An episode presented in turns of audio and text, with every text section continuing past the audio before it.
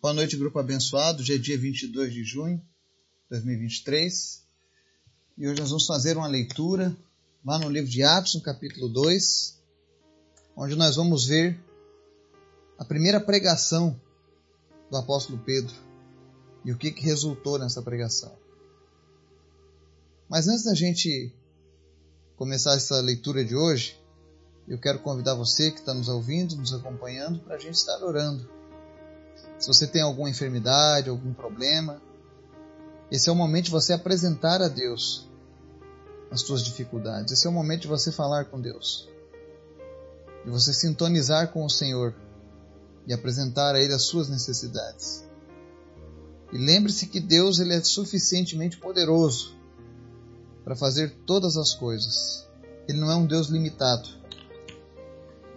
Ore também pelas famílias do grupo Ore também pela nossa lista de orações, pelos pedidos, para que Deus venha visitar cada pessoa. Vamos orar?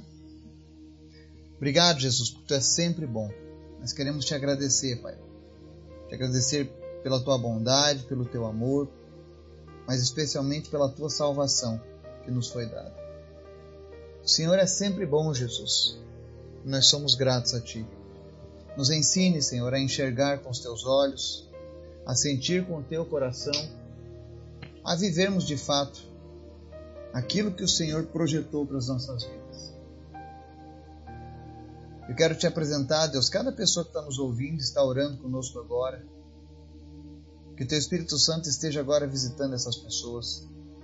Que elas possam estar abrindo seus corações para ti, falando contigo, Pai e apresentando cada uma das suas necessidades. Porque o Senhor é bom. O Senhor é um Deus que cura. O Senhor é um Deus que fala, que liberta. Por isso, nesse momento, Senhor, eu quero te apresentar em especial a vida do Rafael. Nós oramos pela libertação da vida do Rafael do alcoolismo. Não apenas dele, ó Deus, mas se tiver uma pessoa nos ouvindo agora, sofrendo com os males do alcoolismo. Que teu Espírito Santo venha trazer força para essa pessoa e que ela seja liberta desse mal em nome de Jesus. Te apresento também a vida da Poliana. Nós oramos pela vida dela, para que o Senhor a abençoe, para que o Senhor coloque a tua mão de poder sobre ela, direcionando ela, dando saúde. Que ela tenha paciência e espere no Senhor, ó Deus. Que ela venha esperar com paciência em Ti, Jesus que ela possa ver o teu cuidado sendo revelado. Visita também, Deus, a vida da Rose. E, Senhor, acompanha ela nesse tratamento. Nós cremos que Tu é um Deus poderoso e o Senhor pode curá-la antes mesmo dela terminar esse tratamento. Por isso, visita ela, Espírito Santo. E completa a Tua obra na vida dela, em nome de Jesus. Eu oro também, Senhor, pela vida do seu Justino e nós cremos, Pai, na restauração dele. O Senhor é um Deus que pode todas as coisas. Não existe impossível para ti. O Senhor pode restaurar, Deus, a mente dele, os neurônios que foram desligados. O Senhor pode, Deus, trazer de volta tudo aquilo que foi perdido, Pai, na enfermidade. Visita ele nessa hora, Deus, e abençoa a vida dele em nome de Jesus. Te apresento também, Deus, a vida da Patrícia, que fez uma cirurgia. Nós oramos, Pai, para que ela tenha uma recuperação milagrosa e que nunca mais retorne a enfermidade sobre a vida dela. Visita também o Jadson Pereira. E, Senhor, em nome de Jesus, remova, Senhor, essa massa que está no cérebro dele, que tem causado essa hemorragia cerebral. Em nome de Jesus, Deus, restaura o cérebro dele. Todo e qualquer problema físico, o Senhor é Deus que cura. Nós também te louvamos, Deus, pela vida da pequena Cecília. Eu te agradeço, Deus, porque o Senhor não dá um fardo ao qual as pessoas não possam carregar.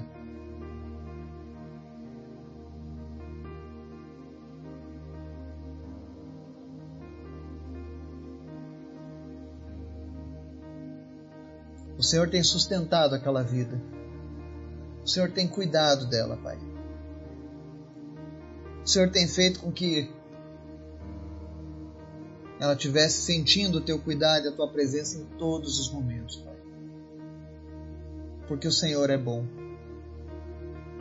O Senhor é sempre bom. Por isso eu te apresento a vida da Cecília, Pai. E a necessidade que elas têm de uma casa. Uma casa de alvenaria. Por isso eu te, eu te peço nessa hora, Deus, junto com todos aqueles que estão orando comigo, Pai. E a tua palavra diz que o que é ligado aqui na terra está ligado nos céus. E nós concordamos, ó Deus, com a cura da Cecília. Nós concordamos, meu Deus, que a Cecília vai ter uma casa de alvenaria para quando ela sair desse hospital, Pai. Senhor, em nome de Jesus, faz mais um milagre na vida dessa família. Eu sei que o Senhor já fez grandes coisas, mas como eu disse no início desse estudo, o Senhor não está limitado. Além de curar a Cecília, Deus supre todas as necessidades dela, como tu já tens suprido. Senhor, em nome de Jesus, eu oro para que o Senhor visite essa família e aumente a cada dia a fé deles. Que a Cecília seja um instrumento de bênção do Senhor por onde quer que ela passe. E que ela seja, Deus, uma bênção por toda a vida. Obrigado, Jesus, pelo privilégio que nós temos de orar, de interceder, de conhecer histórias assim. Visita também o Marcelo, Senhor. Não importa a situação que esteja na saúde. Não importa, Deus, o grau que esse câncer alcançou no organismo dele. Tu és um Deus de vida, Pai. Por isso sopra o fôlego de vida sobre a vida do Marcelo. Senhor. E em nome de Jesus, que toda a raiz desse câncer desapareça em nome de Jesus. Deus, faz um milagre na vida do Marcelo. Não apenas restaura a saúde, mas salva a alma dele. Que ele tenha um encontro genuíno contigo, Jesus. Que a família dele tenha um encontro, Senhor, poderoso contigo. Que a tua graça, Deus, visite essa família nessa hora, em nome de Jesus.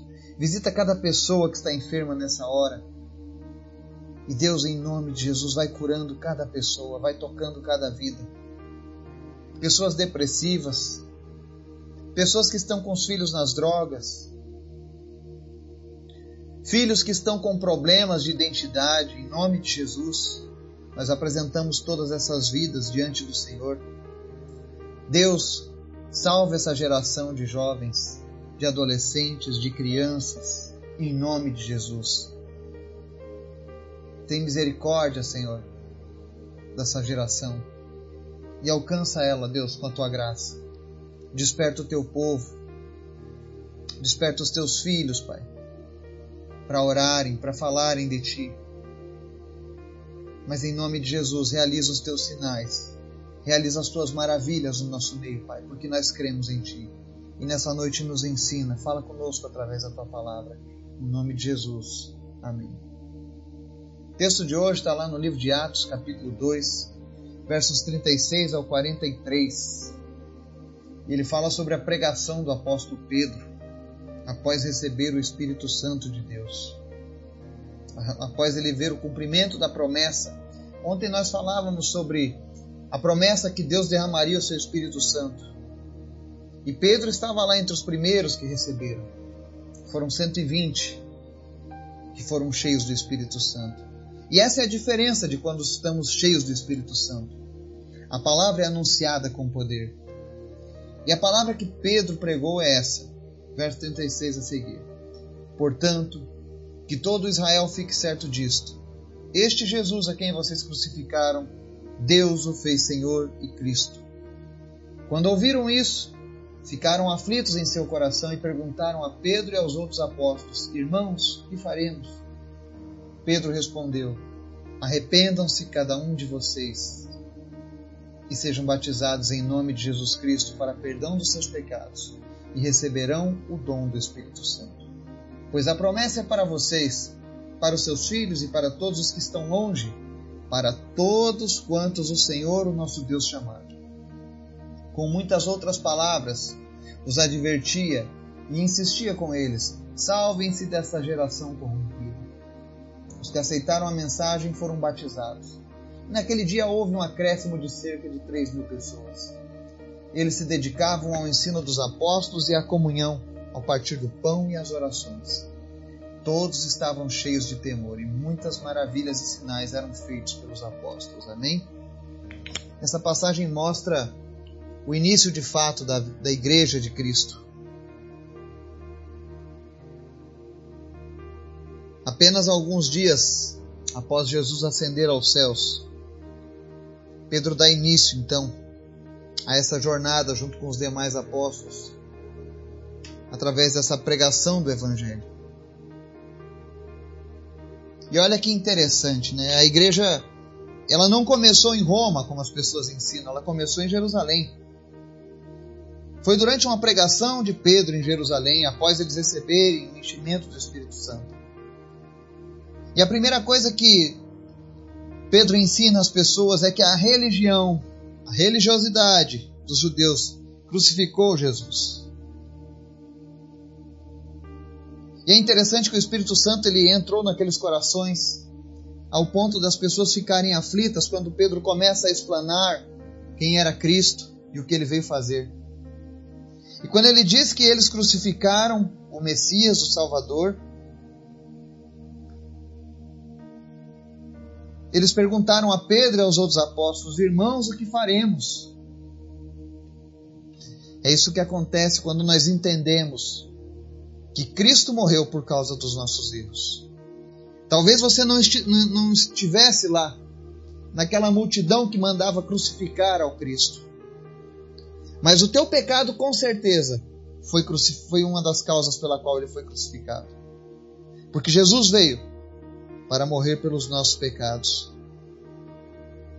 Tem vezes que eu ouço pessoas falando: Ah, que povo ruim, eles crucificaram Jesus. Crucificaram, e eu e você também. Mas há algo de interessante que depois de crucificarem, Deus não veio punindo eles, mas Deus falou sobre arrependimento. E quando eles sentiram aflição no coração deles, eles simplesmente não ignoraram aquela aflição, mas eles perguntam para Pedro e aos apóstolos: o que faremos? E aqui vem a chave do Evangelho. Arrependam-se cada um de vocês e cada um de vocês seja batizado em nome de Jesus Cristo para perdão dos seus pecados receberão o dom do Espírito Santo. A ordem para a salvação é arrependimento em Cristo. Arrependa-se dos seus pecados depois, cumpra o batismo. Eu vejo que algumas tradições batizam primeiro a criança recém-nascida para depois falar para ela quem é Jesus. É inválido. Se você olhar na Bíblia, a ordem sempre vai ser arrependimento, confissão e batismo. Tem que estar consciente. Por que tem que estar consciente? Porque eu preciso entender que eu cometi erros que eu sou um pecador e que eu preciso de Jesus para perdoar os meus pecados. As minhas boas obras não vão me salvar. E somente após isso eu recebo o dom do Espírito Santo, que é a salvação. É um dom. É algo dado por Deus. E aí talvez você se pergunte, mas quem tem direito a essa promessa? E Pedro fala no verso 39: essa promessa é para vocês, para os seus filhos para todos os que estão longe, para todos quantos o Senhor, o nosso Deus, chamar. Eu creio que existem pessoas que estão ouvindo esse estudo hoje.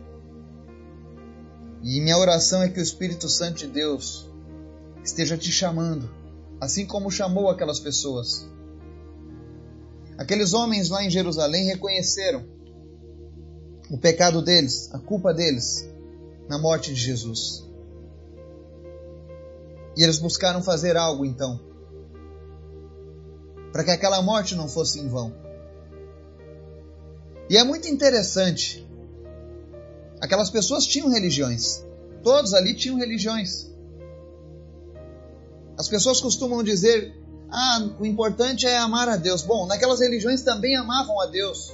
Mas quando o Filho de Deus veio para a terra, eles crucificaram o Filho de Deus. Isso mostra que as religiões não salvam. Quem salva é Jesus Cristo. O que salva é a obediência à palavra de Deus e não a obediência às religiões. Não, é, não são as tradições que vão fazer a diferença na nossa vida, mas o ensinamento dos apóstolos. E o ensinamento dos apóstolos está na Bíblia. Está selada. Ninguém pode acrescentar ou tirar nada, porque é muito sério, diz respeito à vida eterna. A promessa de salvação de Deus é para todos, perto e longe. Hoje esse estudo chega em 52 nações. Quem sabe você passou um dia terrível. Quem sabe você estava já sem esperanças, sem saber o que fazer, e nessa noite você está ouvindo esse estudo. Eu quero dizer para você que Jesus te ama. Ele veio para essa terra, ele morreu naquela cruz e ressuscitou por causa de você. E não importa o que você tenha feito, se você se arrepender, você é perdoado. E se você confessar que Ele é o teu Senhor, você vai receber a vida eterna, o dom do Espírito Santo. É tempo de recomeço. Foi isso que aconteceu quando Pedro pregou para aquela multidão. Mas ele não falou apenas sobre o arrependimento dos seus pecados. O verso 40 diz assim: Com muitas outras palavras os advertia e insistia com eles: salvem-se dessa geração corrompida. Nós não podemos continuar no engano, andando com o engano. Saia do meio dessa geração corrompida. A mensagem de Pedro continua atual. Vivemos em uma geração corrompida. Quantos jovens, quantas famílias estão destruídas pelo pecado. A cada dia o mundo oferece uma nova forma de corromper o homem e os princípios de Deus.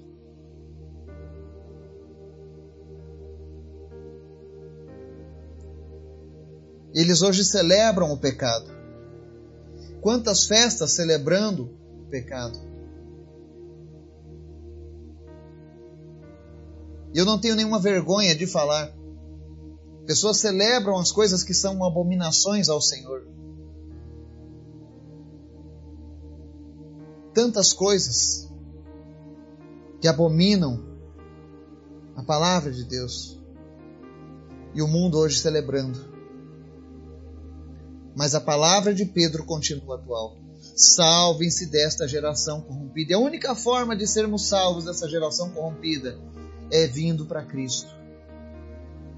Não é a tua religião que te salva, mas é Jesus Cristo. Porque ele sim morreu numa cruz. Ele sim teve o poder de ressuscitar. Ele comprou cada pessoa. Salvem-se dessa geração corrompida. Pedro continua bradando através das palavras da Bíblia, sendo levado pela unção do Espírito Santo, a mesma de dois mil anos atrás. E a Bíblia diz que, quando ele disse para as pessoas se salvarem dessa geração corrompida, você acha que ele sofreu um processo? Não. A palavra diz que os que aceitaram a mensagem foram batizados. Porque naquele tempo você entregava a vida para Jesus, logo em seguida você era batizado. Não tinham as coisas que tem hoje. E o modelo bíblico é: aceitei a Cristo, já posso ser batizado. Porque eu já sou uma nova criatura. Eu posso não ter o conhecimento pleno da palavra, mas eu já recebi pela palavra a ordenança de que eu sou uma nova criatura, que eu estou apto ao batismo. E se você ainda não se batizou, eu recomendo a você, se batize em nome de Jesus. Ah, mas eu fui batizado quando criança. A palavra diz primeiro precisa se arrepender. Quando você era um bebê, você não se arrependia de nada, você nem sabia nada. Você fez uma coisa forçado pelos adultos. Mas quando Pedro pregou o evangelho e falou para aquela geração o quão culpados eles eram, o quanto eles precisavam sair de uma geração corrompida, a palavra diz que houve um acréscimo de 3 mil pessoas. E hoje em dia não é diferente quando a gente prega o Evangelho. As pessoas precisam do, da misericórdia. As pessoas precisam da visitação de Deus. Eu vi agora esse navio, esse submarino que desapareceu, com esses cinco homens milionários. O que leva uma pessoa a fazer isso? O vazio de Deus. Vazio do Senhor. As pessoas se, se lançam em adrenalina, em aventuras muitas vezes, porque elas possuem um vazio que nada neste mundo pode preencher. Pois só Jesus pode trazer a paz que nós precisamos. E nós precisamos levar a mensagem de Cristo. Mas para que eu, eu e você possamos levar essa mensagem com poder, com graça, com amor, com eficácia, nós precisamos receber o Espírito Santo. Pedro só pregou dessa maneira porque o Espírito Santo estava sobre ele, vivendo nele. E a promessa continua em aberto. E sabe o que, que acontece quando você abre o teu coração para Deus, quando você se arrepende de fato? Quando você recebe o dom do Espírito Santo? A palavra diz que os que aceitaram a mensagem foram batizados, houve um acréscimo de 3 mil, mas no dia a dia eles mudaram. Porque aquelas pessoas agora, no verso 42, diz assim: eles se dedicavam ao ensino dos apóstolos e à comunhão, ao partir do pão e às orações. O verdadeiro cristão tem essa vida. Ele não vai buscar a Deus apenas uma vez por semana num culto ou numa missa de duas horas. Mas ele se dedica ao ensino dos apóstolos. O que é o ensino dos apóstolos? Leitura da palavra de Deus. Infelizmente, conheço muitos cristãos que não leem a Bíblia, que nunca leram a Bíblia. Ah, a Bíblia é muito difícil. Ah, a Bíblia é muito grande. Ah, a Bíblia é muito complicada. Se fosse tão complicada, Jesus não deixava ela como instrumento de graça para alcançar os pecadores. Esses nossos estudos, eu sei que são uma bênção, são palavras de Deus todos os dias, mas por favor, em nome de Jesus, eu te recomendo, leia a Bíblia. Ah, mas eu tenho problema de visão. Hoje nós temos Bíblia em áudio. Pede para instalar uma Bíblia em áudio para você. Aí o Version tem uma versão em áudio que é fantástica. E se você precisar, me mande mensagem no privado. O meu Instagram é Eduardo Vargas. Você pode me mandar mensagem, eu vou te passar o link para você baixar uma Bíblia para o seu celular. Ah, mas eu não tenho mais idade para isso. Pede para os seus netos, para os seus filhos. Mas não deixe de se dedicar ao ensino da palavra. Outra coisa que esse nosso ensino não invalida a comunhão com a igreja. E quem manda isso é o, é o fundador da igreja, Jesus. Mesmo com problemas, mesmo com pessoas problemáticas, não deixe de fazer parte da igreja local. Ah, mas na igreja tem muita gente assim, assim, assado. Jesus chamou só doze. Um cortava a orelha dos outros, o outro era ladrão e traiu ele. Mas ele não disse: olha, gente, esse modelo foi falho e a partir de agora esquece esse negócio de comunhão, viu? Anda cada um por si. Não. Ele continuou, ele manteve a palavra. Há vasos de honra e vasos para desonra. Mas Deus te chama para ser vaso de honra. Se existem pessoas no meio da sua comunidade local que trazem vergonha ao Evangelho, seja você aquele que faz a diferença. O mundo precisa de pessoas que mostrem o caminho. Eu sou cheio de imperfeições, mas eu tenho um propósito. Eu quero levar o maior número de pessoas comigo para o céu. Seja pelo ensino, seja pelo exemplo, seja pelo temor, porque foi para isso que nós somos chamados. Partir do pão, orações, fala sobre comunhão com Deus e uns com os outros. Mas o que eu mais gosto nessa leitura diz assim, verso 43: Todos estavam cheios de temor, e muitas maravilhas e sinais eram feitos pelos apóstolos. Quando nós estamos vivendo a palavra de Deus, é normal que sinais e maravilhas aconteçam. Porque a palavra de Deus diz que os sinais vão seguir os que creem. Se você tem uma vida cristã, mas você não tem sinais e maravilhas, existe algum problema. Existe alguma limitação que foi imposta em você ou que você mesmo colocou. Mas o Evangelho é algo cheio de poder. Nós vivemos o maior poder dessa terra, habitando em nós, que é o Espírito Santo, que é Deus. E aonde Ele está, coisas acontecem. Eu hoje estava limpando o conteúdo do meu celular e, e me emocionei vendo algumas mensagens antigas do nosso grupo. Pessoas que foram curadas, pessoas que receberam pela fé uma resposta de Jesus. E isso incendiou meu coração novamente de alegria por esse trabalho. Por isso, continue buscando a Deus. Não cesse. Não olhe para as circunstâncias, mas olhe para Jesus. Até que Ele diga que não, continue seguindo o sim para Jesus. Que o Espírito Santo de Deus venha nos despertar, Ele venha nos encher da presença dEle. Que nós tenhamos uma vida como aqueles primeiros cristãos lá de Jerusalém que a gente se dedique ao ensino, à comunhão, às orações, que sejamos cheios de temor, que venhamos a viver em meio a sinais e maravilhas de Deus. Que Deus nos abençoe e nos guarde em nome de Jesus. Amém.